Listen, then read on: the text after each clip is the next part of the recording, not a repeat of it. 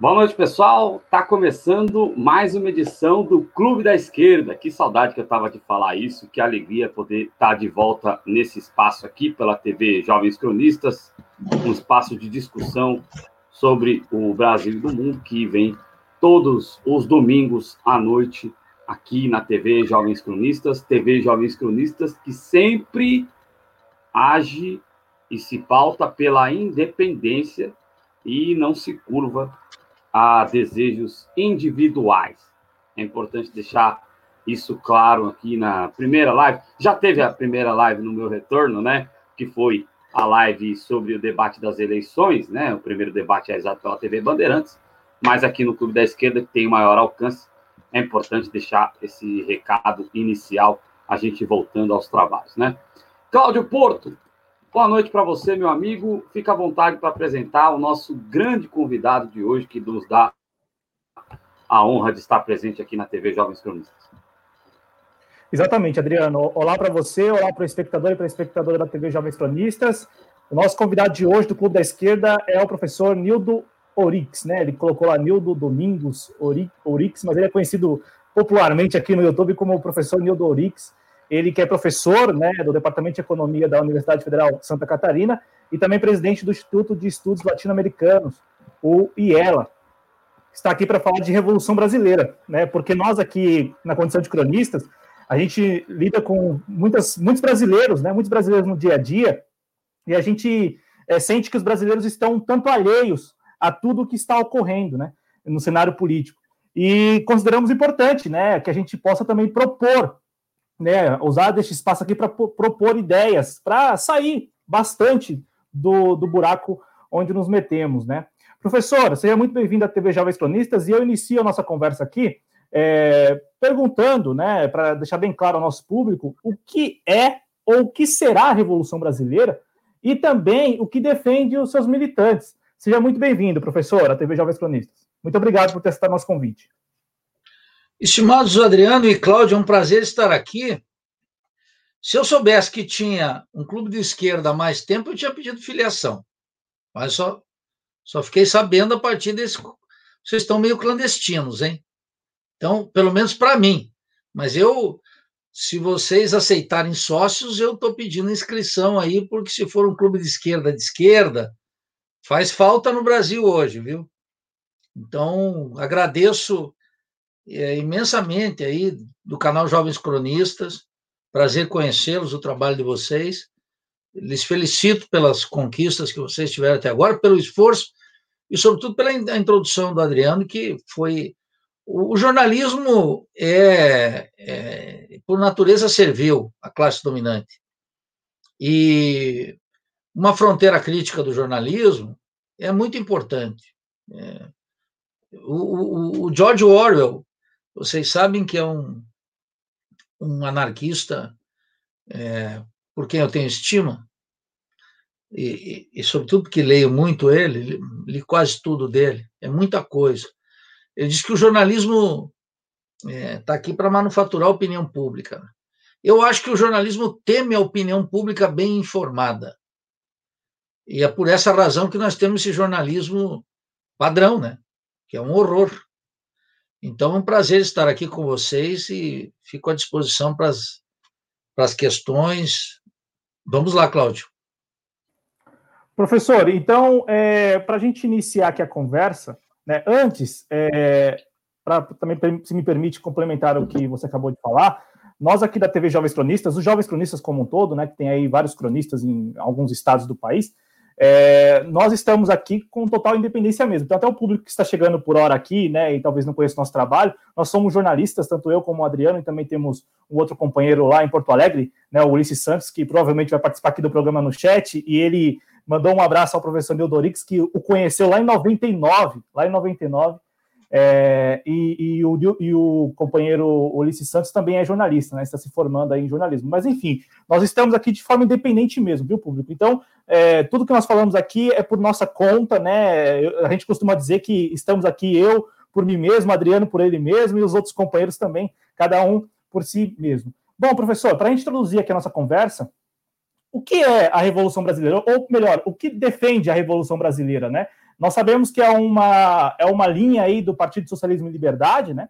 É uma das correntes, é, mas nós acompanhamos as redes sociais, né, as suas redes sociais e também as redes sociais da própria Revolução Brasileira.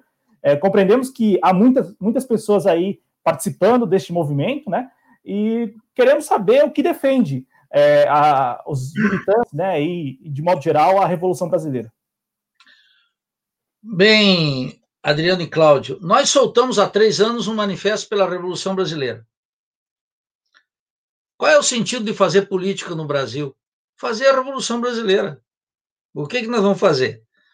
Políticas públicas para mitigar o sofrimento do povo com o Bolsa Família? Que o Lula e o Bolsonaro vão fazer? O que, que nós vamos fazer? Nós vamos dar um sentido para a política para ganhar o governo do Estado e uma prefeitura? para administrar dentro da ordem a partir do critério de austeridade fiscal da classe dominante? O que, nós vamos fazer?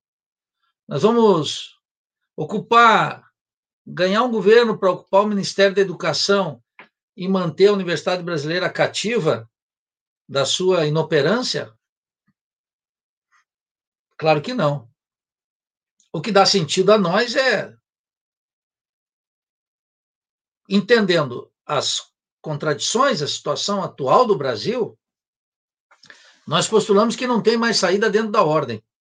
Então, quando nós soltamos o nosso manifesto, Cláudio, há três anos, foi é, a partir de uma reflexão do, do impeachment da presidente Dilma. A destituição da presidente Dilma mostrou duas coisas importantes, absolutamente indispensáveis para começar a falar em política. A primeira que a classe dominante brasileira, a burguesia brasileira, banqueiros, latifundiários, comerciantes, industriais, multinacionais, os militares, o setor dominante nos militares, já não queriam mais um pacto de classe tal como se desenvolveu desde o Plano Real, desde 94 e moveram o impeachment contra o presidente Dilma. E destituíram com imensa facilidade. Vamos lá, hein? A segunda característica foi fácil, porque o processo durou oito meses. Em oito meses, a presidente Dilma, o presidente Lula, o Haddad, não convocaram o povo para a resistência. Você veja que, Adriano e Cláudio, eles vivem falando em resistência. E quando estavam com o governo, diante daquela ofensiva da direita, o que se esperaria de qualquer presidente com duas moléculas de lucidez e uma molécula de compromisso com o nosso povo era convocar o povo para impedir. Mas a presidente Dilma e o presidente Lula, vocês lembram, desceram candidamente a rampa do Planalto. A presidente Dilma, inclusive, é, exonerou todos os ministros para que o próximo governo entrasse, num ritual republicano que só não é ridículo porque é trágico. Aquele duplo movimento, Cláudio, de um lado, a direita dizendo não quero mais conciliação de classe, tem que aplicar o ajuste, que a Dilma aplicou, ela estava aplicando, com Joaquim Levy. E, de outro lado, a impotência, a recusa do Lula e da Dilma em enfrentar os golpistas e derrotá-los mostrou que o liberalismo de esquerda era conivente. O cálculo do Lula, que é um político vulgar, de que agora está comprovado como tem memória curta e como tem visão curta. Ele supunha que dois anos depois ele voltaria pelo voto popular e seria presidente de novo. Tem uma entrevista com o Trajano e Juca Kifuri, poucos meses antes dele ser preso, que ele diz: Juca, o que, que sobrou depois de tudo isso da Lava Jato, da destituição? Só sobrou eu. E os caras foram lá impugnar ele, mandaram ele para a cadeia, e ele, subserviente à classe dominante. Foi para a cadeia, amargou um ano de cadeia, saiu e continua aí se pavoneando como se ele fosse uma carta do povo brasileiro, mas não é mais. já superada na memória popular e inviável diante da situação do país. Isso fez com que nós observássemos que tinha mudado algo radicalmente na situação brasileira, que não era uma, uma mudança de uma conjuntura adversa, era algo mais profundo, que fez com que nós percebêssemos que a guerra de classe, que o ajuste da presidente Dilma, que colocou o país numa recessão lá em 2014, 2015, janeiro, aquilo veio até hoje, nunca mais se recuperaram as taxas de investimento, do produto, do emprego, da renda, de nada. Desde o ajuste da presidente Dilma, aquilo foi uma pancada, uma pancada com Temer, melhorou um pouquinho, baixou, e agora outra pancada com Paulo Guedes. Desde a Dilma, desde o governo do PT. Aquilo não era porque a Dilma era incompetente e o Lula era sábio, é porque mudaram radicalmente as condições.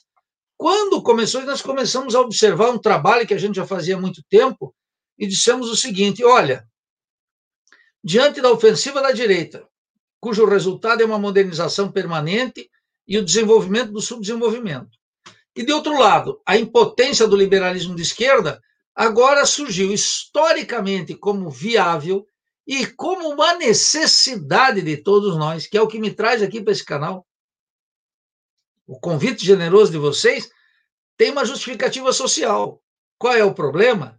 É que o liberalismo de esquerda não dá conta e o liberalismo de direita, o ultraliberalismo, ele está aprofundando a miséria e o abismo social entre nós.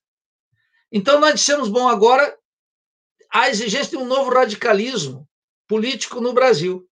Esse novo radicalismo tem que ter uma legalidade. Qual é? Uma leitura da nossa história. Quando a gente pegou a leitura dessa história, que a gente já tinha naturalmente, sofremos uma grande derrota em 64.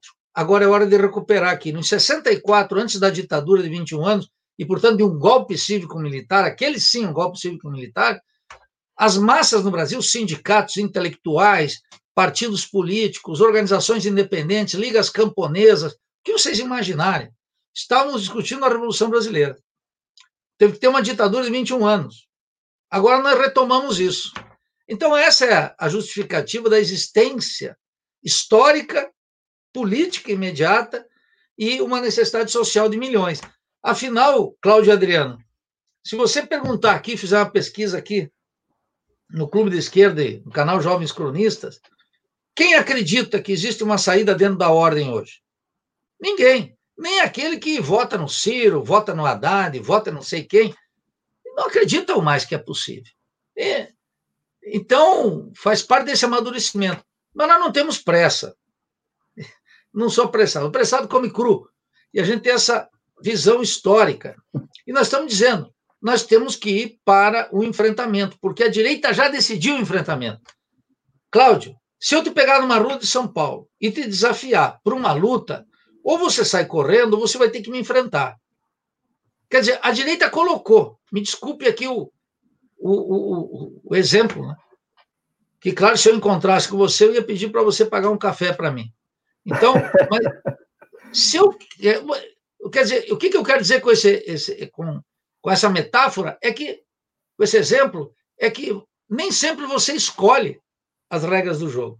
Eles colocaram as regras do jogo. E agora nós temos que enfrentar essas regras. Não é como a gente queria, mas vai ter que ser assim. E, e, essa é a questão da atualidade da Revolução Brasileira. Não há mais possibilidade de nós mitigar o sofrimento do nosso povo dentro da ordem, basta ver o ajuste que a Dilma fez, que o Temer fez e que o protofascista Bolsonaro está fazendo, e não há forças políticas capazes de impulsionar uma mudança dentro da ordem. Vai ter que ser dentro da ordem burguesa contra a ordem burguesa. Enfim, a Revolução Brasileira. Então, aqui o coroa a minha explicação com o seguinte: eu não vim aqui para me eleger deputado federal, prefeito de São Paulo, vereador.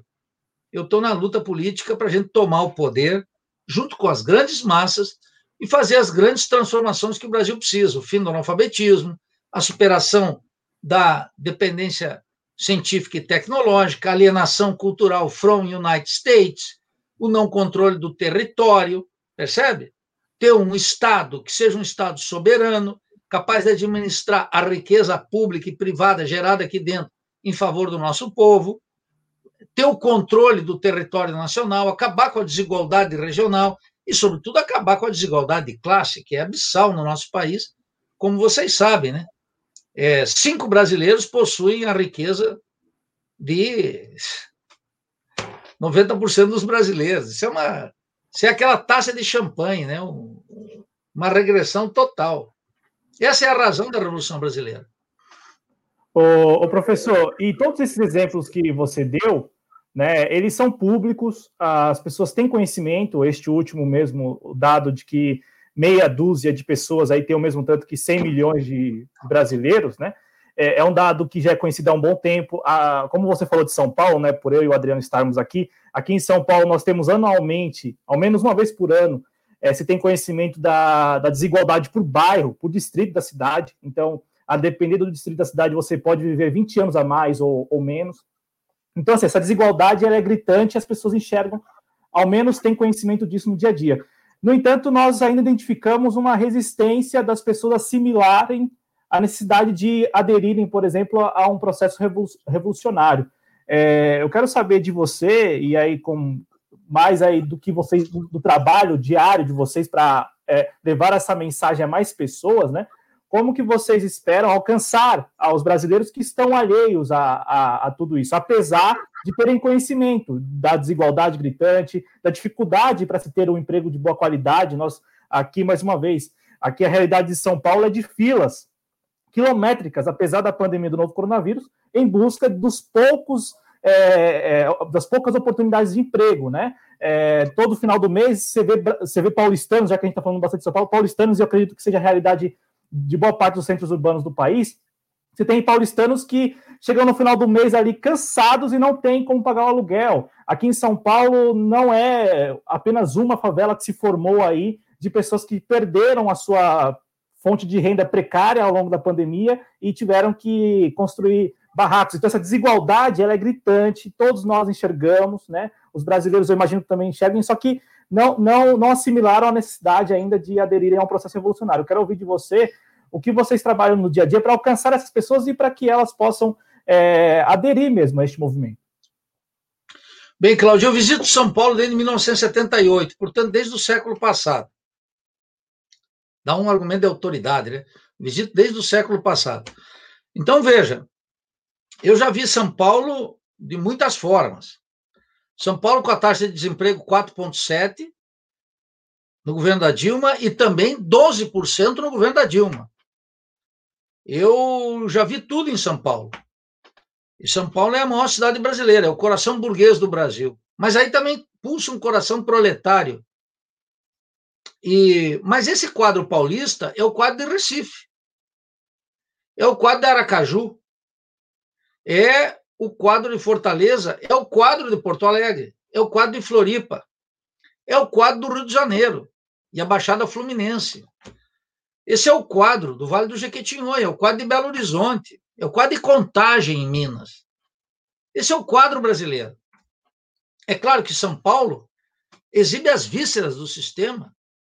Basta você passar aí na Praça da República, não é? Para tu ver o caos.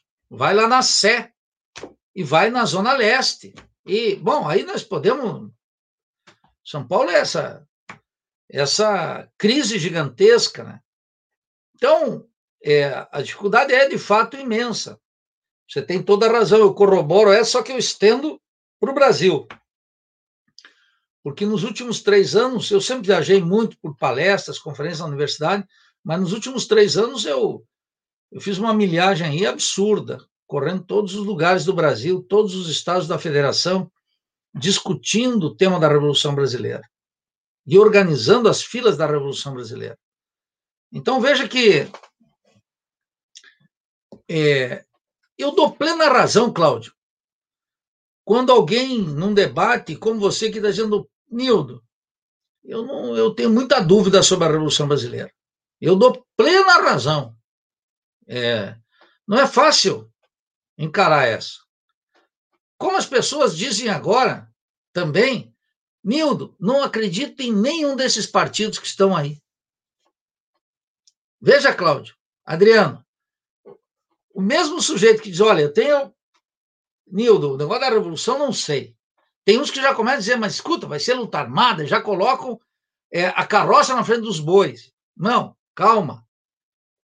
Mas são os mesmos que dizem, não acredito em nada disso que está aí, não acredito nos partidos, não acredito na justiça, não acredito no Congresso, não acredito no jornalismo. Vocês sabem como o jornalismo mente no Brasil, mente na Globo, mente na Record, mente na Bandeirantes e mente na CNN. A mentira o tempo inteiro, pautando assuntos que não têm a menor importância, escondendo aquilo que é substancial. E os governos, sucessivamente, é, frustrando as esperanças da, da, da maior parte da população. Você vai ver que serão pouquíssimos os prefeitos que conseguirão se reeleger. Porque a massa é uma decepção só. A cada ano sobe o número de indecisos e de votos em brancos. E a última eleição foi caracterizada pelo fato de que um deputado de quinta categoria, um militar degradado, aparece e diz: sou contra tudo isso que está aí. E levou o voto de milhares de trabalhadores aí de São Paulo. Mas hoje mesmo, em São Paulo, é, a rejeição de Bolsonaro é 49% na capital. Então veja que a nota brasileira é uma desesperança com o sistema político que está aí. Ela não acredita. Mesmo aqueles setores de classe média em São Paulo, e aqui em Floripa, e lá é, no Acre, e, e onde você quiser, em Alagoas, que acreditavam na Lava Jato, na moralização, estão vendo como o Bolsonaro e o Procurador-Geral da República arrebentam com a Lava Jato, que estão fazendo acordo com a canalha no Congresso Nacional. E salvando quem? Os políticos? O político, mas tem que salvar a Rede Globo também, que está pendurada na brocha nisso tudo. Uma quantidade imensa de capitalistas e empresários, que se as delações fossem levadas até o fundo, até o fim, pegava toda a burguesia brasileira e mandava para a cadeia. Os banqueiros que dúvida! Cinco bancos, os maiores, teriam que estar todos presos sendo investigados. As, as, as, o escândalo das CC5 do Banestado, lá que começou com. Eh, ganhou vida longa com Gustavo Franco e o governo de Fernando Henrique Cardoso, e depois com o governo de Lula, isso é, teriam que estar todos investigados e todos presos. Certamente cometeram crimes de tirar bilhões e bilhões do Brasil ilegalmente. Então, a população, Cláudio, ela não acredita mais nessas instituições, mas ela, com razão, não abraça uma revolução assim de imediato, porque ela tem o que perder. Ela tem que perder a sua própria vida, vida dos seus filhos, o pequeno emprego que ainda mantém, as esperanças. Só que tudo isso está sendo sabotado lentamente. E eu não estou aqui discutindo a Revolução Brasileira por acaso. Dez anos atrás, se você estivesse fazendo essa entrevista, eu seria imediatamente catalogado como um louco. E, e naturalmente, não haveria poucas pessoas de interna esse rapaz, porque o PIB cresce, o emprego avança e as políticas públicas são exuberantes. E eu, como professor universitário, dizendo isso aí é um castelo de areia, vai cair tudo, como caiu. Então, lentamente a gente vai ganhando a credibilidade e lentamente as pessoas estão mudando de opinião e estão mudando de opinião favorável à Revolução Brasileira, porque elas estão observando que não há saída dentro da ordem. Aí em São Paulo, nem com o Russomano, nem com Covas, nem com Dória, nem com Bolos na prefeitura, que é do meu partido. Não tem saída dentro da ordem. Como é que vão fazer? A capital de São Paulo está estrangulada. Se o ministro Alexandre do Supremo Tribunal Federal mandar o São Paulo pagar a dívida pública com a União, São Paulo paralisa no outro dia. Quer dizer, o prefeito é cativo da ordem burguesa e dos banqueiros. Percebe como é que é? Não é que não possa se fazer algumas coisas, sempre se pode. Sempre se pode. Todo prefeito pode fazer alguma coisa. Mas uma mudança para enfrentar essa esse quadro social que você disse aí, Cláudio, dentro da ordem não é mais possível. Então, o que, que nós estamos fazendo? Organizando núcleos da Revolução Brasileira no Brasil inteiro para discutir historicamente sua viabilidade, sua necessidade. Por enquanto é um trabalho educativo, mas é um trabalho militante, porque intervimos nos sindicatos, no movimento estudantil, em associações de bairro, onde nós temos camaradas, na opinião pública, no trabalho intelectual, e nós estamos constituindo uma vanguarda revolucionária no Brasil. Que é isso que nos falta, Adriano e Cláudio. Queria talvez conversar isso com vocês.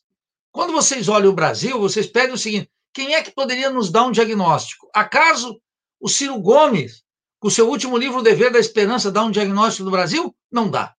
Acaso o documento que o PT soltou agora pela Fundação Perseu Abramo, assinado pela senadora Gleice Hoffmann e pelo Luiz Mercadante, dá um diagnóstico do Brasil? É de uma pobreza incrível. Quem lê aquele documento sai correndo de ambos. Então, quem é que explica isso? Nós da Revolução Brasileira explicamos. Como nós estamos dizendo que setembro seria um mês terrível e está tudo pendurado por alfinete. Passou as eleições, nós vamos sofrer aqui um enorme ajuste, gigantesco, que já está com os dias contados, desde o Bolsa Família até o arroxo nos funcionários públicos, nos municípios, nas universidades, na Petrobras, na Caixa Econômica, no Banco do Brasil, na Eletrobras, em todas as estatais. Está pronto o ajuste. E eu estou dando aqui, ó. Vocês podem me cobrar. Vamos voltar a conversar em dois, três meses. Vocês vão colocar essa parte aqui. Eu estou dizendo, Bolsonaro e Guedes já decidiram o ajuste. Eles têm que passar pelas eleições. Tal como nos Estados Unidos tem um ajuste, mas tem que passar pelas eleições em 30 dias. Entendeu? Então nós conhecemos essa dialética, como é que é. A gente sabe como é que é isso. Mas já está preparado uma pancada contra os trabalhadores e a grande massa da população que vai jogar milhões no desespero, e muita gente que está aí, tanto no desespero quanto não, empregado ou não, está abrindo o olho e está se somando à discussão da Revolução Brasileira. É um processo necessário, agora posto. Avança, Cláudio, e avança, Adriano. Bom, depende do desenrolar da crise, mas já está colocado como uma necessidade. Milhares e milhares estão cada vez mais. E eu diria, milhões não acreditam, inclusive aqueles que vão votar, não acreditam mais. E esse é um dado de realidade, eu gostaria de discutir com aqueles que pensam que, se nós elegermos o prefeito de São Paulo, no outro dia vai melhorar a situação da Zona Leste. Ora, em que planeta nos encontramos? Ou você acha que a sorte da Vila Mariana, uma classe média, etc., vai melhorar substancialmente? ou a violência em São Paulo vai diminuir, ou o transporte coletivo vai ser melhor e mais barato, e que o problema da moradia vai ser resolvido. Ora, francamente, e a geração de empregos? E a saúde e a educação no município? Está tudo aos frangalhos, não tem mais saída dentro da ordem.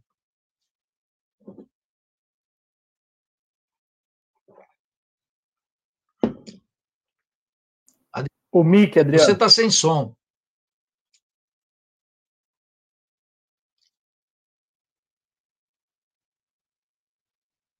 É, você está sem som. Acho que o Adriano não está acostumado com. com agora que... vai. Agora foi? agora foi. Não, pior que eu aqui deu deu uma, uma pequena quedinha aqui e eu realmente eu não estou muito acostumado a deixar o microfone desligado aí eu começo a falar com o microfone ainda desligado. Né? A gente está conversando aqui com o Nildo que está falando para a gente sobre a necessidade de uma revolução, e ele tem esse trabalho aí de, de liderança realmente na busca de uma revolução brasileira. Né? Quero agradecer a todo mundo que está aqui no chat. É, grande abraço a vocês. Quero dizer que para quem está acompanhando aí pela página do Facebook, JC Política e Sociedade, que façam, a, a, deem as curtidas aí na página, sigam e curtam a página aí para a gente poder é, levar esse conteúdo a mais pessoas também no Facebook e venham também fazer a sua inscrição aqui na TV Jovens Cronistas. Vocês são notificados aí das lives, é, é bem legal, né? É, bom, é, o, o Ângelo Matheus, ele está falando aqui que você, Nildo, afirmou que debate na TV não é essencial numa campanha, mas não acha que as condições de apaziguamento longevo da esquerda revolucionária no país não seja o melhor meio de expor ideias. Eu quero aproveitar esse gancho aí do, do Ângelo Mateus, obrigado ao Ângelo Mateus, obrigado a todo mundo, Eliana Cesário, Obrigado ao Joaquim Alves, Verônica Borges, o Samuel Galego. Obrigado a todo mundo que está participando aqui. Daqui a pouco eu leio a pergunta do Samuel Galego. Eu quero aproveitar a pergunta do Ângelo Matheus e saber de você é, qual é o papel é, da esquerda é, no pleito, no processo eleitoral, sendo que a gente sabe que a gente vive uma dominância é, elitista, né? Qual que é o papel que a esquerda, que partidos como o PSOL, ou partidos que se colocam até no campo mais revolucionário ainda do que o PSOL, tem no processo eleitoral, é, Nilton? Bem, Adriano, é, e, o, e, o, e, o, e o Ângelo Matheus também, observe. Eu assisti há poucos dias o debate presidencial entre Trump e Biden nos Estados Unidos, pela CNN. Sabe o que, que se aproveitou daquilo? Nada. E o último debate aí em São Paulo, como foi o debate em todas as capitais, o que, que a gente viu? O formato é de tal, organizado o debate com tal formato, que o candidato que faz é falar alguma fase de efeito para no outro dia aproveitar no Instagram, no Facebook, no WhatsApp, na campanha eleitoral. O espaço Melhores momentos do debate. É, e uma lacração, uma pancada, etc., em que, no conjunto da obra, o que, que acontece? Nós só reforçamos as ilusões no sistema. E, em grande medida, o asco do povo para essa situação brasileira, para a política. O que, que teria que fazer um revolucionário nessas eleições? Ir lá dizer a verdade. Segundo, ter uma agenda que não é a agenda colocada pela empresa que faz o debate. O sujeito pergunta uma coisa eu responderia outra. Eu responderia aquilo que eu quero, aquilo que diz respeito à Revolução Brasileira, mas não de maneira caricata, com os números, mostrando por que, que os outros mentem, como é que está o problema e por que, que é inviável dentro da situação atual. Aí em São Paulo, alguém colocou o tema da dívida do município no último debate? Por que, que São Paulo é uma capital inviável se o Alexandre de Moraes revogar sua posição e São Paulo tiver que pagar a dívida? São Paulo para. Está presa por alfinete. Alguém deu alguma saída forte pelo desemprego? Não pode, o prefeito teria que dizer isso. Percebe como é que é? Os problemas urbanos hoje de uma metrópole não tem mais saída dentro da ordem. Agora, Veja o que, que pode alguém tá me perguntando aqui, o Ângelo Matheus também. Nildo, mas como é que seria isso? Digo, bom, eu iria lá para destoar dos demais. E não pensar que o que nós faríamos era qualquer co coisa para ser prefeito. Não. A luta pela prefeitura, a luta dentro da ordem burguesa, pela disputa, ela tem que assinalar o horizonte revolucionário. Nós não vamos resolver nenhum problema brasileiro dentro das eleições. Agora, nós disputamos eleições para aumentar a consciência do povo. Só que esses debates não aumentam a consciência do povo. E os candidatos vão lá dizer abobrinha, via de regra. Via de regra. É um joguinho de cena em que quase tudo, 98%, já está determinado previamente. Somente um acidente pode dar algo distinto do que nós já sabemos antes. Tudo orientado por pesquisa, tudo orientado por marqueteiros, todos eles destinados a apresentar-se como alguém simpatiquinho. Quem é o mais viável? Quem é o mais bonitinho? Quem é o mais cheiroso? Quem apresenta-se com a camisa mais ordenada e com a barba mais bem feita? Como é que é o tom da voz? É uma encenação completa. Então, os debates não. A esperança nos debates oculta um problema sério. Qual é a vida dos partidos políticos? A vida dos partidos políticos é uma vida muito débil, intelectualmente débil, com programas débeis, com ideias débeis, incapaz de chamar a maioria da população para dentro do partido. Eu dou exemplo do PSOL, o meu partido, sou membro do Diretório Nacional. O que, que acontece? Acontece que nós temos aí 170, 157 mil filiados e participam 30 mil dos nossos congressos. Você veja que nós não somos nenhum partido militante, nós somos um partido com muita gente filiada, e a grande maioria não é. Agora, nós temos uma militância aguerrida, mas ela não é totalmente militante. Então, essa, os outros partidos é muito pior ainda. Né? O que é o PT? O PT é uma máquina eleitoral de interesses corporativos, de empresários do trânsito, empres... comerciantes, banqueiros, que tem um puxadinho no PT, latifundiário. Isso está é, tudo corrompido. O que é o PSDB? Se não um comitê de negócios da burguesia. Você está plasmado nisso aí. Então, os debates, eu queria dizer para o Ângelo Matheus, em todas as últimas eleições, nunca mudaram o sentido de um voto e não se constituíram também num espaço de politização, porque o espaço de politização é prévio às eleições. Imagine, Nildorix é um revolucionário perigoso, a imprensa dizendo durante quatro anos, e dizendo que o Dória é um playboyzinho formado nos Estados Unidos, que quando jovem gostava de rock and roll, cheirosinho, com a camisa sempre bem arrumadinha, não diz palavrão, é elegante, etc e tal, e chega na hora, a opinião pública já está a favor dele, já está contra mim. E agora, ele, ele pode vencer sempre? Não, porque tem a vida política, né? ele faz uma administração horrorosa, a favor dos banqueiros, a favor dos ricos, a favor dos proprietários, ele ajudou a eleger Bolsonaro, ele é responsável pela crise. Percebe como é que é? Então, os debates, o Ângelo Mateus, nunca tiveram a capacidade de mudar. Jamais. É o jogo de cenas, né? É o jogo de cenas que, que a gente, inclusive aqui na TV Jovem, a gente está acompanhando e tal, né? E, e à medida do possível a gente vai ali é, tecendo alguma análise, né? Alguma análise possível.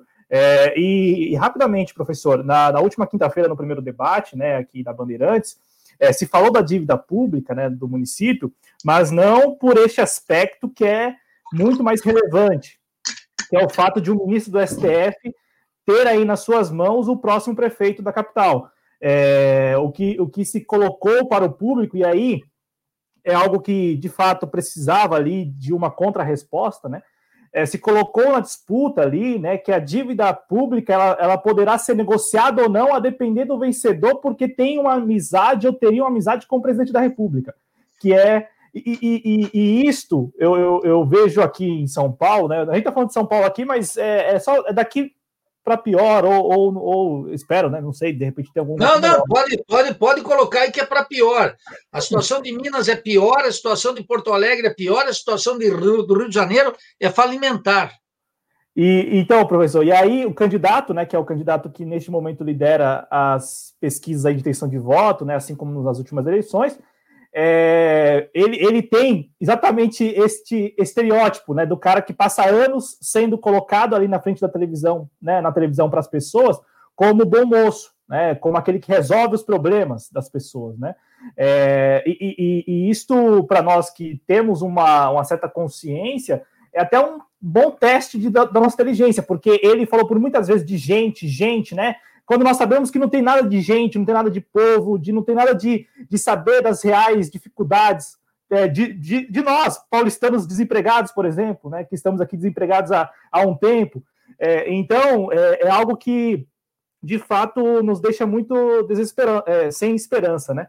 É, mas eu quero aproveitar este tema de eleições ainda, professor, para tocar num ponto que me veio é, ao longo desta última semana, acompanhando as redes sociais da própria Revolução Brasileira, e, e você falou né, que há integrantes da, da, da corrente aí é, em algumas em alguns organismos, seja uma associação de bairro ou, ou no sindicato, ou, e também agora é, tem alguns postulantes né, às câmaras municipais. Eu quero ouvi-lo a respeito disso, das expectativas é, de vocês para este pleito, porque eu vi que há candidatos muito viáveis, exatamente pelo trabalho que vocês têm vem fazendo ao, ao longo dos últimos anos né, de, de lembrar as pessoas ou de é, é, mostrar às pessoas a real política, vamos colocar dessa forma.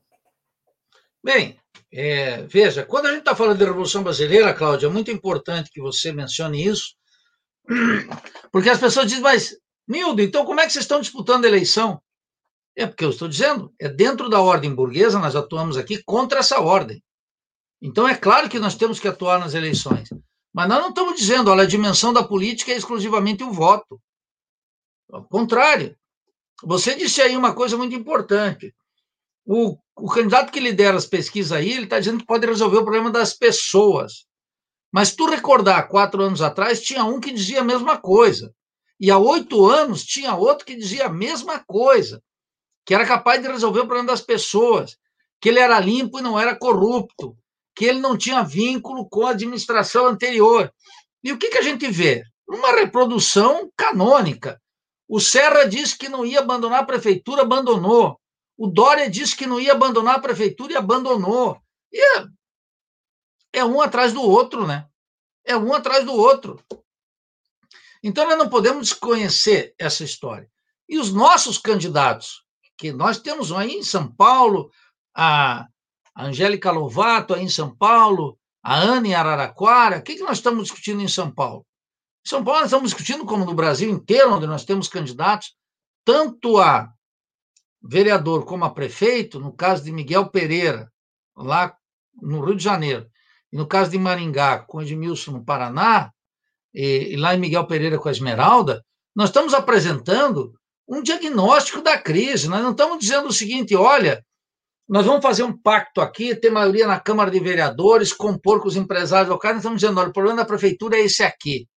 Segundo, nós temos clareza que, se eleito, os nossos parlamentares, eles não estão aqui para sua autorreprodução. E, portanto, eles não fazem o cálculo político do bom comportamento na tribuna visando a reeleição. A autorreprodução é inaceitável entre nós. Um verdadeiro revolucionário ocupando o parlamento ou a prefeitura tem que saber que ele coloca em risco o seu posto para defender as causas da revolução. E nós sabemos que a classe dominante está aí com seus tribunais para tirar quem ela quiser, como ela está tirando o Ministério Público Estadual ou Federal lá no Rio de Janeiro, está tirando prefeito, governador, aqui em Santa Catarina, tirando o governador, que se elegeu com o apoio de Bolsonaro. Bolsonaro elegeu esse governador. Bolsonaro apoiou três governadores na última eleição. Um era de Santa Catarina.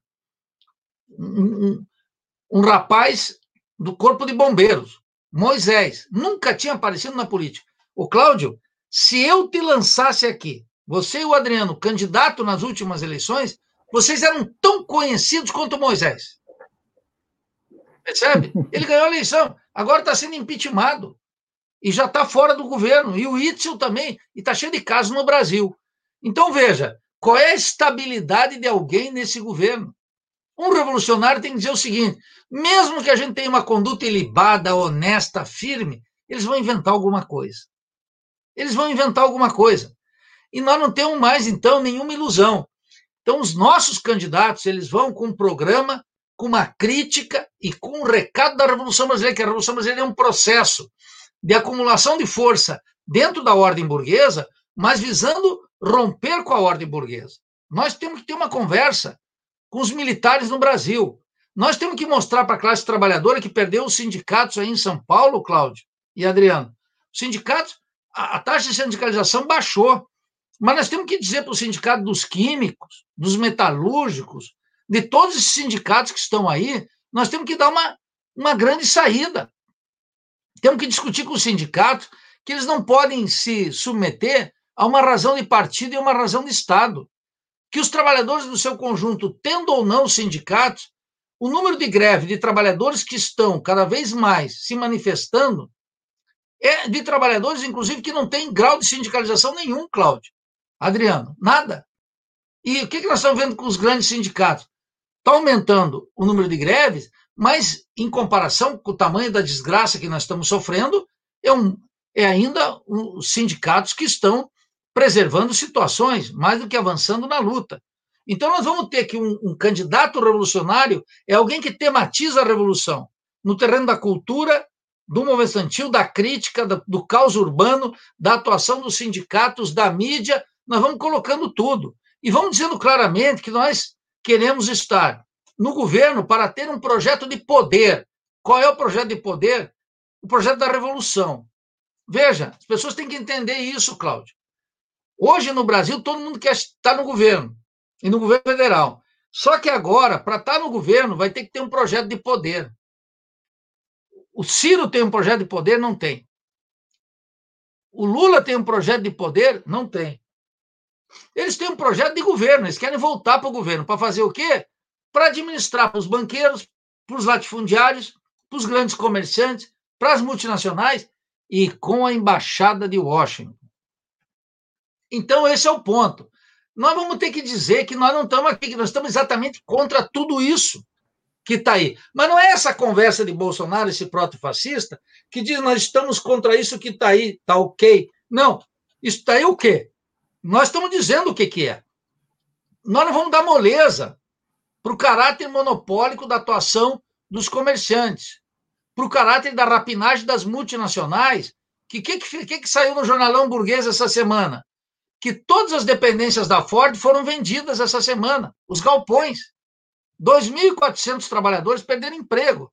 A Ford disse bye bye Brasil, acabou para os trabalhadores de São Paulo. E eles faziam o quê? O que, que o metalúrgico faz, Cláudio? Ele passou 15 anos como metalúrgico, 20 anos como metalúrgico. É uma profissão, ele não sabe fazer outra coisa. Ele vai ser garçom? Ele vai ser engraxate? Ele vai ser Uber? Não é que isso é desumano e é, e é degradante. Para quem era metalúrgico, é uma mudança que ele vai ter que aprender. Um sujeito no Uber sabe das manhas. Sabe das manhas de estar no Uber. Não é brincadeira. Porque tem o assalto, tem a rua, tem a cidade, tem um tipo de trabalho distinto. Imagine o que são para esses 2.400 trabalhadores. São milhares de pessoas vinculadas a empregos diretos e indiretos. A Ford fechou, venderam agora. O Dória fez de conta que ia fazer uma alternativa, não conseguiu. E nós temos que explicar isso para o povo.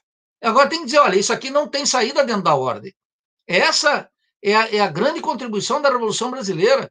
Falar aquilo que o padre não diz, que o bispo traficante da fé do povo evangélico não diz, que os meios de comunicação monopólicos não dizem, que os partidos da ordem não dizem feito, nós estamos aqui na linha da crítica e colocando o que, que é. E nós temos antecipado, como eu estou antecipando aqui, que vem um ajuste gigantesco, que eu pensei que seria em setembro. Está cheio de vídeo meu, explicações, aulas e textos mostrando o porquê. Não aconteceu, mas tá, essa semana ficou todo mundo discutindo o quê? Se o dólar ia chegar a 7 ou a 6, 6,5, o que, que ia acontecer? E nós estamos dizendo que vai lá, eu tenho dito, vai ser superior a 7. E continuo reafirmando, porque eu tenho uma interpretação do tema da dívida, do endividamento externo das empresas em dólar, do problema dos mercados mundiais, e, e etc. Então, é, nós temos que, um candidato tem que dizer a verdade, e, e, e tem que romper com esse, esse bom mocismo nas eleições.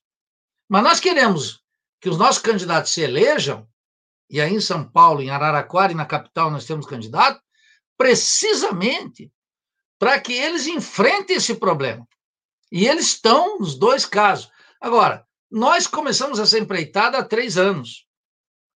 Então, começamos a avançar agora. Mas o mais importante para nós é a militância, né? a militância nas filas da RB, a formação dos núcleos da Revolução Brasileira, no Brasil inteiro. Isso tem se espalhado no Brasil inteiro e nós temos um diagnóstico da crise. Outra coisa, Cláudio Adriano, a formação política e intelectual dos nossos militantes. Nós temos curso de formação a nível nacional a cada 15 dias, para centenas de camaradas do Brasil inteiro, formando uma militância crítica. Isso, isso não vai ser para o mês que vem, mas nós estamos já fazendo em consequência. Eu acho que isso são passos fundamentais para criar, dar é, na verdade, é o seguinte: é o fermento de um pão que está aí. A revolução está em curso. Por quê? Porque não tem mais saída dentro da ordem. Milhões estão buscando. E milhões, Cláudio e Adriano, estão buscando com desconfiança. E eu, eu tenho clareza, muita gente fica desconfiado. E tem que ficar mesmo. Tem que abrir o olho. Mas nós vamos, aos poucos, sedimentando, e as pessoas vão participando e vão vendo e vão descobrindo o caminho da roça e vão vendo o caminho da luta política e vão tendo o diagnóstico e nós vamos avançando. Eu tenho clareza de que esse processo já hoje não, não tem mais como pará-lo. Perfeito. Aí você está ouvindo o professor Nildo aí, explicando mais sobre a Revolução Brasileira para a gente, e está sendo uma aula muito legal aqui nos Jovens Cronistas, na TV Jovens Cronistas, nessa noite de domingo. É, vou dar uma passadinha rapidinho aqui no chat. Tem gente fazendo pergunta, tem gente fazendo colocações importantes, né? É, mandar um abraço para os companheiros do Vozes Latinas. Alguém que está aqui não é inscrito ainda, se inscreva no canal Vozes Latinas, que eles fazem um trabalho extraordinário. Tá dizendo por que, que ninguém defende o corte é, de salário para as elites do judiciário, né? Corte só em cima da gente.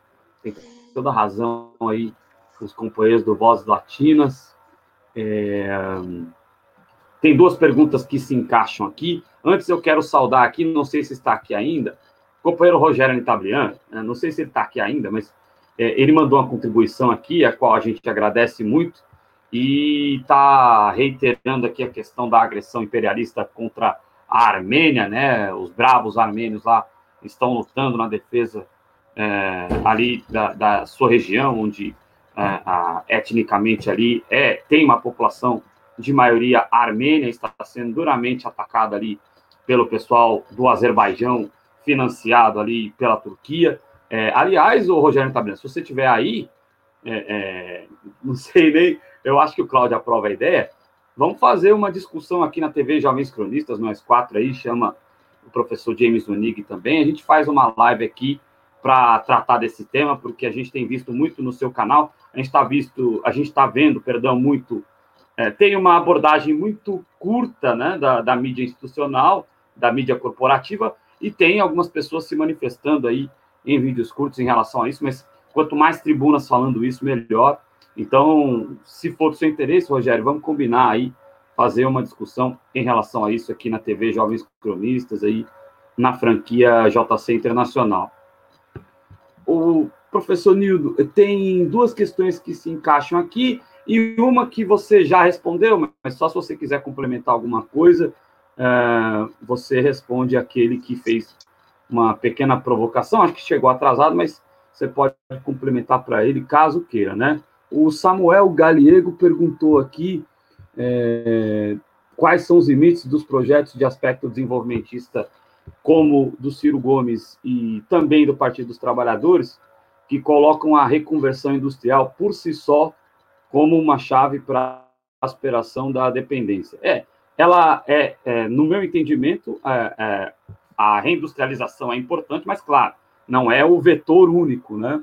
E mais embaixo aqui teve uma teve um companheiro, o Vitor Vieira, perguntando é, é, o que você tem de opinião em relação aos economistas desenvolvimentistas, né? Que aí também vai é, nessa seara, né? De desenvolvimento industrial. É, um abraço ao Vitor Vieira. Essas duas perguntas se encaixam. E aí mais abaixo o perguntaram aqui, eu perdi, se eu perdi, é até melhor, porque o Nildo já respondeu isso. Obrigado ao Marcelo Gabriel pela contribuição, grande abraço. É...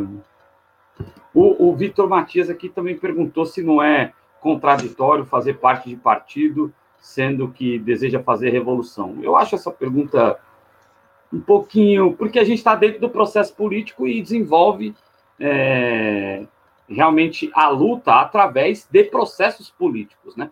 É, então, mas aí se você quiser complementar alguma coisa para o Vitor Matias, eu acho um pouquinho. Mas vamos lá. O entrevistado aqui é você, é, é, Nildo. Boa, Adriano. Não, vamos começar por essa. Não há contradição nenhuma, né? O Vitor, né? Nenhuma contradição. O que, que é o PSOL? Vamos lá. Vamos começar pelo meu partido, que eu não gosto de conversa mole. O PSOL é uma frente política. Agora, tem burguesia lá dentro? Não. Não tem. Tem latifundiário? Não tem. Tem candidato já querendo ser financiado por gente como Armínio Fraga? Tem um problema lá no Rio de Janeiro. O PSOL não é um convento de freiras. Vamos colocar claro. O PSOL é um partido político. Então, eu não coloco a mão por ninguém. E não tenho nenhuma dúvida, a princípio, mas nós temos problemas. E essa semana, lá no Rio de Janeiro, tivemos um problema grave. O, um banqueiro e com fundos quer financiar um candidato lá da Baixada Fluminense. Só vai aceitar isso? Não dá, né? Eu considero que é inaceitável. Agora, o PSOL é uma frente. Acaso as pessoas sempre dizem, Nildo, mas o que, que você está fazendo no PSOL? Como Vitor. E eu digo, pois é, eu fico no PSOL e não me confundo. Ao contrário, as pessoas sempre perguntam. Agora, eu estou no partido para discutir a Revolução Brasileira. Então, o Vitor teria toda a, a, a, a prerrogativa de me criticar se eu tivesse aqui já dizendo: olha, dá para a gente melhorar o ônibus assim, olha, o tema da segurança é aquilo, olha, vamos cobrar um pouquinho mais de impostinho de uma zona e não de outra. Se eu começasse a costear o alambrado. Mas não é o que eu estou fazendo, não é? Então eu tenho dito a verdade. Olha, a situação é gravíssima, não tem saída, etc. E nós temos que participar da política não para fazer carreira política, mas para efetivamente ter um grau de politização do povo, dizer aquilo que a absoluta maioria dos políticos não dizem, inclusive do meu partido. Então, estou muito à vontade nisso. É... Quanto à questão do Vitor e do Samuel, Adriano, é... a, grande questão que você coloca é o seguinte: bom, só industrialização não dá. Eu digo, bom, qual é o meu problema? Tanto com a posição do Ciro Gomes quanto do, do, do Mercadante, do PT, esses, e dos tucanos, que é a mesma coisa. Qual é a questão essencial? A questão essencial é que não é mais possível a industrialização da periferia. Por quê? Porque as peças, Adriano, do, dos carros que se montam aí em São Paulo, elas chegam, elas são produzidas na China e na Ásia por 25% do preço que são produzidas aí. E agora, um barco sai da China e é capaz de chegar aqui abarrotado nos barcos pós-Panamá em seis, sete dias. É uma loucura. Então não dá mais. Tanto é que quando chegou o Bolsonaro, chegou os liberais, a Ford disse: fecho a, a filial. O Brasil já produziu quase 6 milhões de carros. Está produzindo menos de um milhão e meio. E o número de carros importados cresce. Vem tudo. Esse computador que eu estou usando, eu dou sempre como exemplo. 92% das peças desse computador aqui, Cláudio, Adriano, são importados. Não são feitos nem aqui na área de high-tech de Florianópolis, nem em São Paulo, nem em Recife, nem na Bahia. Não, é tudo importado. Então, o grau de estrangeirização da economia chegou a tal ponto que essa burguesia é uma burguesia rentista. Ela quer ganhar lucros fáceis através de todas as formas de especulação, com terras, com imóveis e com a dívida pública. Os comerciantes comprando barato lá fora e vendendo caro aqui dentro. Você veja que nós estamos com ameaça de inflação em alguns setores, é incrível. Com uma recessão desse tamanho. O ganho, o lucro comercial desses shoppings e desse velho da van que compra lá fora, emprega na China e traz para cá, é gigantesco. Eles não querem mudar, eles estão enriquecendo assim. Os latifundiários, Cláudio Adriano, o grosso dos tratores que são usados na agricultura em São Paulo, no Mato Grosso, na região de Tocantins, na, na, na no sul do Pará, no Maranhão, no Piauí, que está avançando o plantio de soja, são tratores que são vendidos aqui por 10 firmas estrangeiras. Agora entrou uma coreana. Os tratores não são produzidos aqui. Então, outra coisa, o adubo produzido por chamado agro, por latifúndio, ele é quase todo ele importado. E agora para o milho e para várias oleaginosas, nós pagamos a transgenia, paga-se royalty para plantar milho aqui em todo o estado de Santa Catarina, no Paraná, no Rio Grande do Sul. Quando tu viaja, tem umas plaquinhas ali que tem um númerozinho, aquilo ali é uma semente, aquilo paga royalties. Então, os mecanismos para tirar uma riqueza daqui e colocar para fora são gigantescos agora. São cada vez mais é, importantes, então, desde a agricultura, passando pelos serviços, por esse celular que eu tenho aqui, é por, pela rede, pelo, pelo Netflix, por tudo se paga royalties. Então não tem mais como fazer aqui uma associação com a burguesia local. Aí o pessoal diz, mas a China fez. Aí eu digo, é, a China fez porque em 1949 ela fez uma revolução. Por que, que a China fez? Porque a China cortou a cabeça da burguesia. A burguesia proprietária de terra, a burguesia comercial, a burguesia financeira. E aí, a partir do Estado, estabeleceu uma outra situação, com o poder dos trabalhadores e do Partido Comunista, aquele arranjo lá que nós teríamos que discutir aqui 50 vezes. Pô, nós não produzimos nem equipamentos de proteção individual para se proteger da, da, da, da pandemia. A vacina, aí em São Paulo, convênio com o governo do Estado, é chinesa. Por que, que nós não temos um sistema permanente para eliminar não só o Covid, todas as doenças tropicais? Vocês sabem, o Adriano e, e Cláudio, que nós temos aqui a, a, a anseníase, né? É um problema no Brasil ainda. Imagine. E nós temos tuberculose e mal de Chagas e todas essas doenças tropicais que lá em Cuba, por exemplo, eles erradicaram. E nós aqui ainda não. Varíola, varicela, sarampo. E aí eu vou colocar mais todas essas doenças tropical, tropicais. Nós tínhamos que ter todo um esquema gigantesco de ciência e tecnologia, tal como os cubanos têm. O interferon, eles usam lá.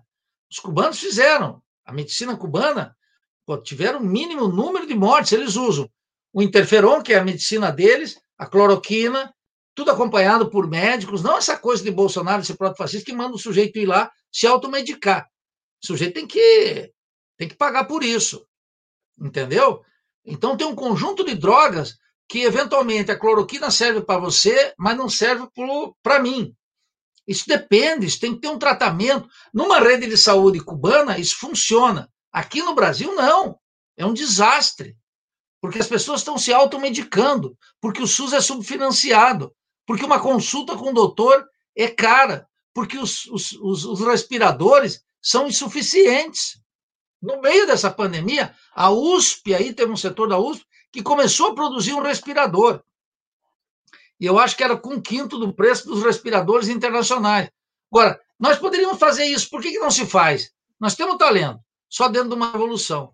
Porque aí nós vamos ter que dizer para as multinacionais que nós não vamos comprar os respiradores deles, as drogas deles, todos os fármacos deles, as sementes deles, os computadores deles, os carros deles. Nós vamos ter que fazer como a China, como os Estados Unidos, como a Alemanha, como a França, como os países fazem, e não importar tudo, porque nós temos inteligência, capacidade e riqueza. Agora, tem aqui os que estão interessados em aumentar essa dependência. Então, esse é o, é o problema. Então, nesse contexto, eu quero dizer, o, o, o Paulo Scaff, que é o presidente da Fiesp aí, ele não tem nenhum interesse em um projeto de desenvolvimento para o país. Como é que pode, né? Um burguês lá na Inglaterra gostaria. As, os burgueses nos Estados Unidos querem. Na Alemanha também, na França também. Aqui, a burguesia quer vender as empresas e viver de renda, como o Paulo Scaff. Aí, é um presidente da Federação das Indústrias do Estado de São Paulo, ele é um sem indústria. Você já imaginou, Cláudio? Presidente da Federação das Indústrias do Estado de São Paulo, Adriano. Ele é um sem indústria. A empresa que eles tinham vinculada à indústria têxtil quebrou com o plano real, que veio para quebrar tudo isso aí. E ele, e ele apoia todos os governos. Inclusive esse governo que liquida com o que resta da indústria. Como o governo da FHC deu uma pancada, o do Lula deu uma pancada, Dilma deu uma pancada, o Temer deu uma pancada e o Bolsonaro está dando a última. A burguesia industrial em São Paulo está sumindo. Então, um projeto desenvolvimentista não é mais possível. Por isso que eu digo só revolução social. Quando eu li essa semana que passou o programa do PT, é uma vergonha mundial do ponto de vista teórico, não tem sustento algum. Os meus alunos de economia de segundo ano leem aquilo e dizem: olha, estou fora. Isso é inacreditável que alguém tenha assinado isso. E, em alguma medida, vale o mesmo para o Ciro, né? como eu tenho dito. O livro do Ciro é insustentável. E quero dizer mais, né? O meu partido, o PSOL, tampouco tem um programa. Tem um programa de alguns pontos, genérico, mas não tem um programa para governar o Brasil. Não tem, nem na última eleição conseguiu fazer isso. não tem um diagnóstico da crise. Nós temos. E nós estamos dizendo por quê? Que nós entramos na fase de um capitalismo dependente rentístico. Que agora, para ter uma base industrial própria, Adriano e Cláudio, só através de um processo revolucionário. Isso, isso é, é, muito bom, porque a gente tem aí a primeira, o que seria a primeira fase, né, que seria o processo revolucionário, a revolução, para que aí sim, é, talvez, ou quase com certeza, teremos a oportunidade de poder enfrentar mesmo, né? Porque nós temos essa necessidade de reindustrialização, só que o maior percalço né, é exatamente o fato de que hoje a economia global, o capitalismo global, é um capitalismo rentista. Né? Então, e aí, neste capitalismo rentista, já tem as regiões em que estão ali preparadas para produzir e aquelas que devem consumir, e acabou. Né? É muito difícil essa alteração nesse, nesse tabuleiro. É por isso que é importante falar da, da região aqui, né? Você até citou de periferia, né? Lembrar que estamos na periferia do mundo, né? E por estarmos aqui é preciso é, passarmos antes aí por uma revolução. Só para deixar claro aí, porque a, a, a, reindustrialização, e aí é até uma pergunta, se você quiser até confirmar isso, professor, mas a, a reindustrialização ela seria Sim, viável pós-revolução. O seguinte, Cláudio, qual é, qual é o, o, drama aqui? O drama é o seguinte: é, está ocorrendo uma desindustrialização na China? Não. E nos Estados Unidos, tampouco. O setor manufatureiro, produção de mercadorias, segue em expansão gigantesco. E através do que? Dentro dos Estados Unidos e através das firmas multinacionais, que produzem no mundo inteiro. Tem empresas que estão em 80 países. É uma loucura, são gigantescas. E que, quando a matriz cai o lucro lá, elas transferem lucros e dividendos, e aí o que, que acontece? recompõe a taxa de lucro lá e, portanto, a taxa de investimento. Aqui, na periferia, isso não, não ocorre. Então, nós poderíamos fazer um processo de, de avanço científico e tecnológico nos setores de ponta só comandado pelo Estado. Eu vi que alguém colocou uma pergunta aqui que na América Latina a revolução teria que ter uma força estatal gigantesca. Não tenho dúvida nenhuma. O liberalismo que está aí, e é, é, simplesmente é o liberalismo que está aí apontando que com o empreendedorismo de pequenos negócios poderia salvar o país e as pessoas, eles estão completamente loucos. O que, que eles estão fazendo? Liquidando, mentindo para as pessoas, porque se tu quiser ir na região de Santo André, São Bernardo, ou São Caetano, abrir um negócio, vai abrir um negócio como? Com que estrutura de compra, de venda, de financiamento? Vai concorrer contra quem? Contra o McDonald's na área de alimentação? Entendeu? Esse é, esse é o ponto. Eles não têm como fazer isso. Então, isso é uma ideologia de quinta, que está aí para mentir, para enganar o povo. Não tem como fazer de outra maneira. Eles estão avançando nessa ideologia liberal. E nós temos que dizer o seguinte: o Estado resolve? Não, a revolução resolve. Mas a revolução vai constituir um Estado que vai poder dizer o seguinte: esse excedente econômico gigantesco, nós investimos em ciência, tecnologia, em, em cultura, na biologia, no controle das plantas medicinais, no controle da biomassa, etc. E o Estado orienta. O Estado orienta, Cláudio, tal como é na China, tal como é nos Estados Unidos, tal como é na Alemanha, tal como é na França e na Inglaterra. Entendeu? Então, esse é o, é, é o ponto, que não é só o Estado, é o tema da revolução social. Hoje nós não temos o controle do Estado, mas os rentistas que dominam a dívida pública, eles controlam a cabeça do presidente e a caneta do Paulo Guedes. Então o sujeito não tem autonomia para nada.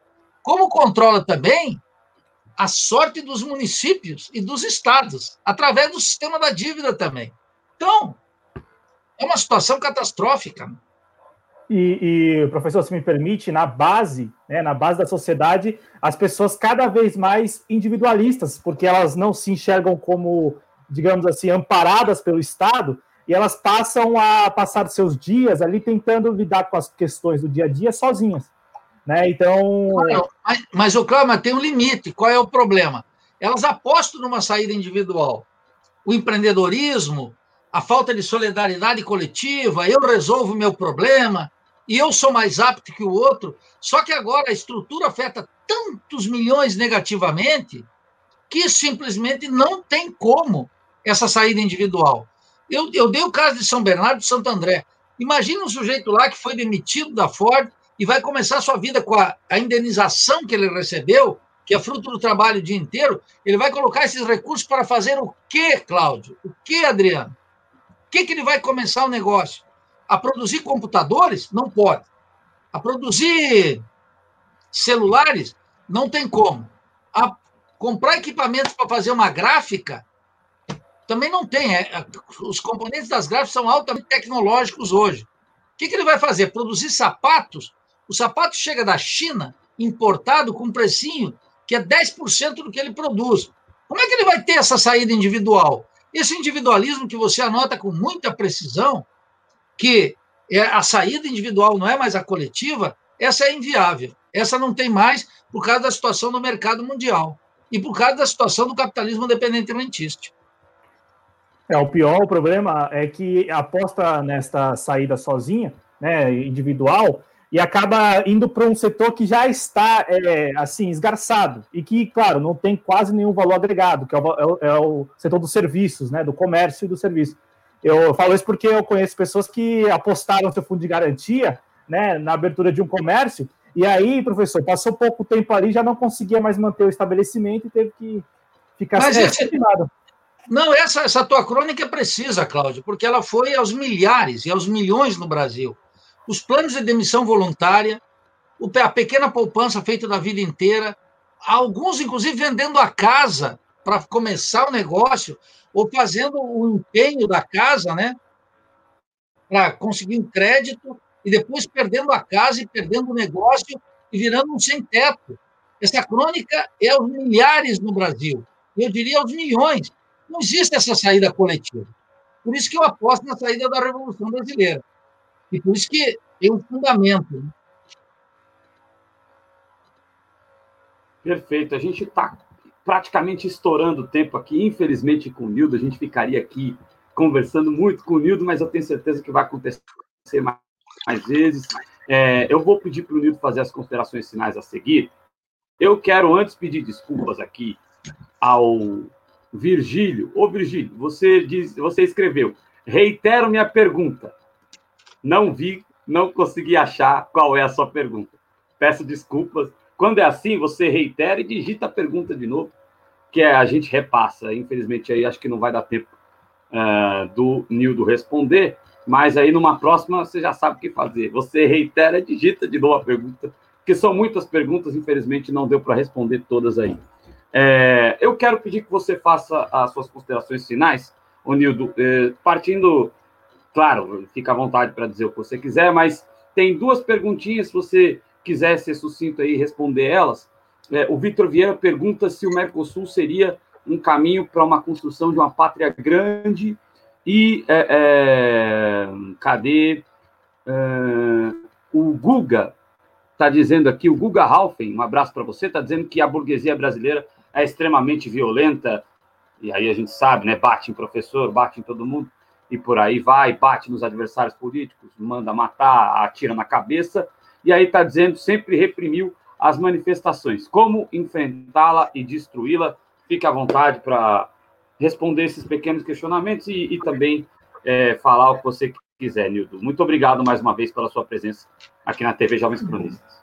Bem, eu queria mencionar as duas questões. Né? Do Guga, eu quero dizer o seguinte: todas as burguesias, não só a brasileira, é extremamente violenta.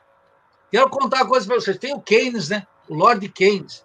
Então, o Keynes disse num famoso texto que se chama Sou Eu um Liberal, que eu acho que é de 1923, ele diz: olha, a luta de classe vai me encontrar sempre ao lado da burguesia educada. Como ele é inglês, eu fiquei pensando o que seria a burguesia educada na Inglaterra. Ora, a burguesia educada na Inglaterra fez massacres gigantescos. Mas vamos pensar, Guga, a burguesia francesa. Ora, ela afogou a comuna, a comuna de Paris, o capítulo mais nobre da política francesa, no sangue e no suor de mulheres, crianças e homens, massacre. E o que dizer da burguesia nos Estados Unidos? A burguesia nos Estados Unidos massacrou os indígenas, massacrou os hispanos, invadiu o território, tomou os estados do sul, do norte do México, guerras de agressão, comprou New Orleans. É, é uma rapinagem, e, e você não pode esquecer o marcatismo nos Estados Unidos, a atuação dos Estados Unidos, narrada né, brilhantemente por cronistas, durante a crise de 29, a pancadaria contra os sindicatos nos Estados Unidos é uma violência que você pode ver hoje contra os sindicatos, contra a classe trabalhadora, contra os hispânicos e contra os negros nos Estados Unidos. É a classe trabalhadora, não tem moleza. Então, Guga, a classe dominante na, na Argentina, no Chile, também é violenta. A classe dominante em Cuba era muito violenta. Mas as classes dominantes violentas, elas são perfeitamente possíveis de derrotá-las. Podemos derrotá-las. Percebe? E destruí-las. Tal como ocorreu com Cuba, tal como ocorreu com a China. A classe dominante na China era violentíssima. A classe dominante na Rússia era violentíssima. Era uma coisa é, absurda. Então, o Guga, aqui também é. Mas a força do povo, Guga, um povo que se levanta, um povo que ganha consciência, ah, Guga, coloque no mapa. Um povo que se levanta, que tem consciência do seu passado, certeza do seu presente e uma fé no futuro, é uma força gigantesca em que a burguesia vai tremer de enfrentar. O que, que acontece hoje, Guga? Que a burguesia hoje está sem medo do povo. A burguesia perdeu o medo do povo. Então, é essa a questão. Mas nós estamos recolocando a questão da revolução, que é só isso que a burguesia teme. E só isso que ela respeita. Ô, ô, Cláudia, eu esqueci a pergunta anterior do Guga. É, antes da do ah, Guga, foi a do Vitor Vieira aqui. É, do, do, Mercosul. do Mercosul. Ô, Vitor, foi uma promessa, mas hoje eu vou te dizer, o Mercosul está tomado pelas multinacionais há sete anos atrás, das 15 empresas que mais comercializavam no Mercosul, 13 delas eram multinacionais, uma era a Petrobras e a outra era a Odebrecht. O Mercosul não é mais viável diante de governos progressistas e de governos conservadores. A unidade da pátria grande só se faz quando nós seguirmos o exemplo de Cuba, um território livre da América. Essa é a grande lição. De qualquer forma, eu quero finalmente agradecer, Cláudio e Adriano, a oportunidade de estar aqui, esse honroso convite.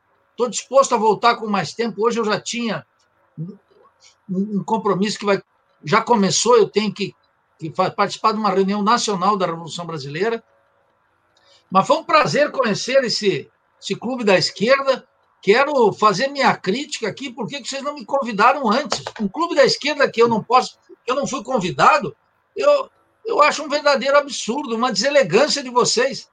Mas eu estou muito satisfeito, porque esse convite tem precisamente a ver com o seguinte: a Revolução Brasileira que nos fez encontrar. É esse desencanto com as fórmulas que estão aí e a busca de uma alternativa que tem que ser e haverá de ser uma Revolução Brasileira. Tão radical, tão linda e tão empolgante para o nosso povo que nós não vamos temer absolutamente nada. Nós vamos voltar a ter não uma esperança abstrata, mas a certeza de que nós podemos tirar o país da dependência, do subdesenvolvimento, redimir o nosso povo da miséria, acabar de uma vez por todas estruturalmente com a justiça, colocar o nosso povo como protagonista número um. É isso que nós precisamos. O motor de uma revolução é um povo que se arma de consciência e de poder de destruição dos nossos adversários. E nós estamos caminhando nessa direção. Então, foi um prazer estar aqui com vocês, um privilégio. Quero agradecer a todas as pessoas que fizeram perguntas que, lamentavelmente, nós não podemos responder, mas com mais tempo e um tempo bolivariano na próxima, assim, umas duas, três horas, eu venho aqui e converso com todos vocês. Cláudio, foi um prazer. Adriano, um prazer. Todos que nos escutam aqui, foi um prazer imenso. Até breve. Até breve, muito obrigado. Uma grande alegria te receber e será bem-vindo todas as vezes que possível. Será uma alegria recebê-lo aqui na TV Jovens Cronistas, no Clube da Esquerda e em outras programações. É, gente, muito obrigado. Não deixem de fazer a inscrição de vocês no canal. Você que está no Facebook também, faça, siga, curta aí a página. é muito importante para é, visibilizar cada vez mais o nosso projeto. Cláudio, muito obrigado. Nildo, mais uma vez, muito obrigado. Boa noite a todos. Um abraço, meus camaradas.